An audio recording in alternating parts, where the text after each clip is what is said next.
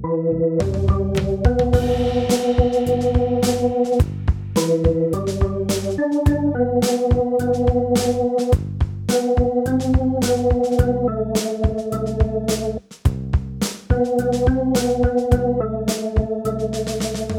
Lieben, ich musste mit dem Podcast eine kleine Pause einlegen und habe deshalb am letzten Märzwochenende keine neue Folge aufgesprochen. Das hatte seinen Grund. Ich hatte Corona. Als ich vor drei Monaten hierher nach Thun gezogen bin, war für mich klar, dass ich Leute kennenlernen will.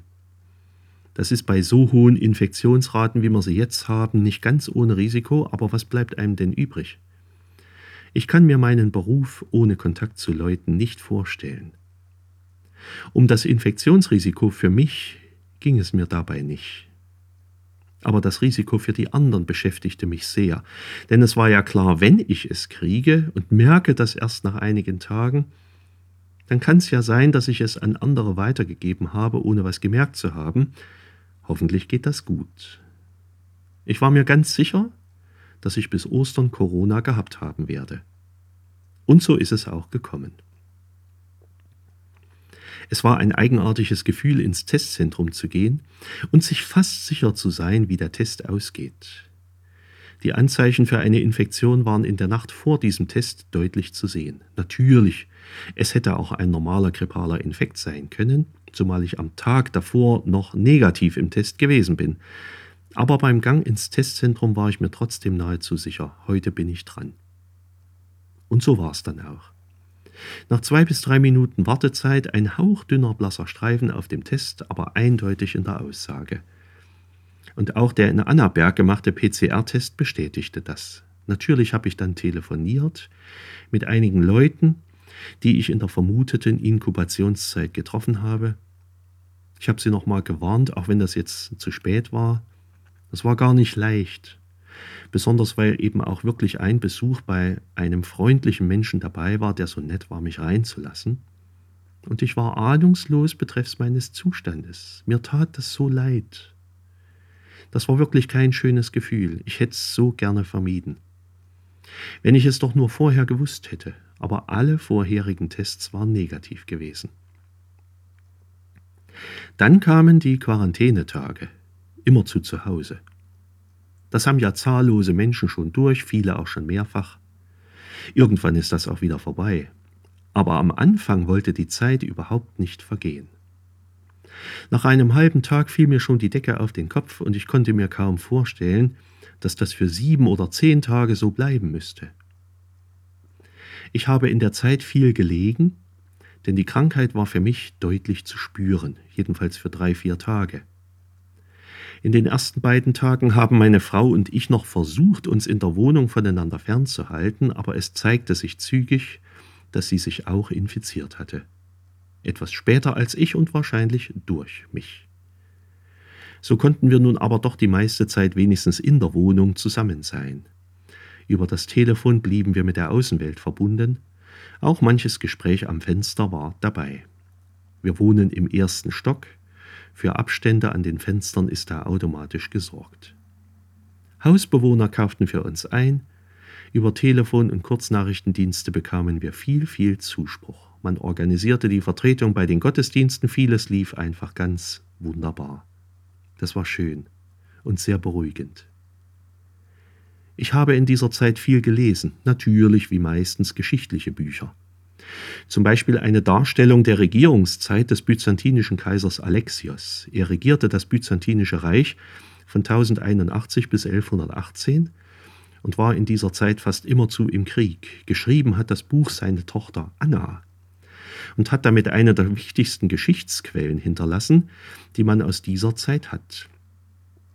Eine Sternstunde der Menschheit habe ich mal wieder gelesen, nämlich die Entstehung der Marseillaise, der französischen Nationalhymne. Viel habe ich über den Ukraine-Krieg gesehen, viel in Zeitungen und Zeitschriften gelesen. Ich habe viele Texte vorgearbeitet, Predigten und Andachten. Am Samstag meiner Quarantänewoche war es schön warm gewesen, die Sonne schien, ich hatte viele Fenster aufgemacht und putzte auch viele davon und nahm mir Zeit, auch die Wohnung richtig ausführlich zu putzen. Das bekam mir gar nicht so gut. Und dann habe ich darauf gewartet, dass ich endlich wieder negativ bin, also Corona überstanden habe. So lange schon bestimmt diese Krankheit den Alltag der Menschen, seit nunmehr über zwei Jahren. Wegen dieser Krankheit wurde das Leben massiv umgekrempelt. Wegen ihr tragen viele Menschen Masken, wegen ihr gab es Lockdowns, Reisebeschränkungen, Kontaktbeschränkungen. Wegen dieser Krankheit wurden im März und April 2020 sogar die Ostergottesdienste abgesagt. Wegen dieser Krankheit wurden zeitweise Schulen und Betriebe geschlossen. In Wellen wurde das alltägliche Leben heruntergefahren, dann wieder zugelassen, erneut beschränkt, wieder zugelassen und wieder beschränkt. Derzeit wird es wieder zugelassen. Und das nicht nur hier in Deutschland, sondern auf der ganzen Welt. Der Umgang mit dieser Krankheit beherrschte alles, in unserem Land bis hin zu den Tischgesprächen in Familien. Er spaltete unsere Gesellschaft auch. Erst jetzt ist diese Krankheit in den Nachrichten auf Platz 2 gerutscht, während Platz 1 dieser furchtbare Krieg Russlands gegen die Ukraine einnimmt. Und jetzt hatte ich diese Krankheit zu guter Letzt auch bekommen. Ich bin froh, dass ich sie überstanden habe.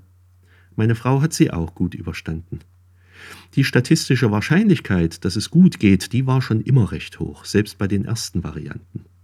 Aber was nützen schon Statistiken, wenn man dann einer der wenigen ist, die es dann vielleicht doch trifft, die dann einen schweren Verlauf haben ins Krankenhaus und beatmet werden müssen und später mit Langzeitfolgen zu tun zu haben oder eben daran gestorben sind.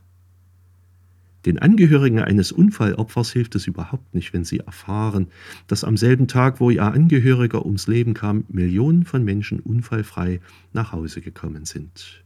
Statistisch war es wahrscheinlich, dass es gut geht, aber wer weiß schon, was passiert. Meine eigene Meinung zu dieser Krankheit hat sich durch das Erleben übrigens nicht verändert.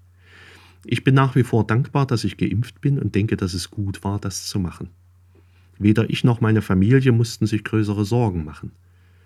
Andere werden das anders sehen und sagen, obwohl er geimpft ist, ist er trotzdem krank geworden, hat also nichts genützt, diese Impfung. Mag sein, der leichte Verlauf wäre vielleicht auch so eingetreten. Vielleicht. Man weiß es nicht.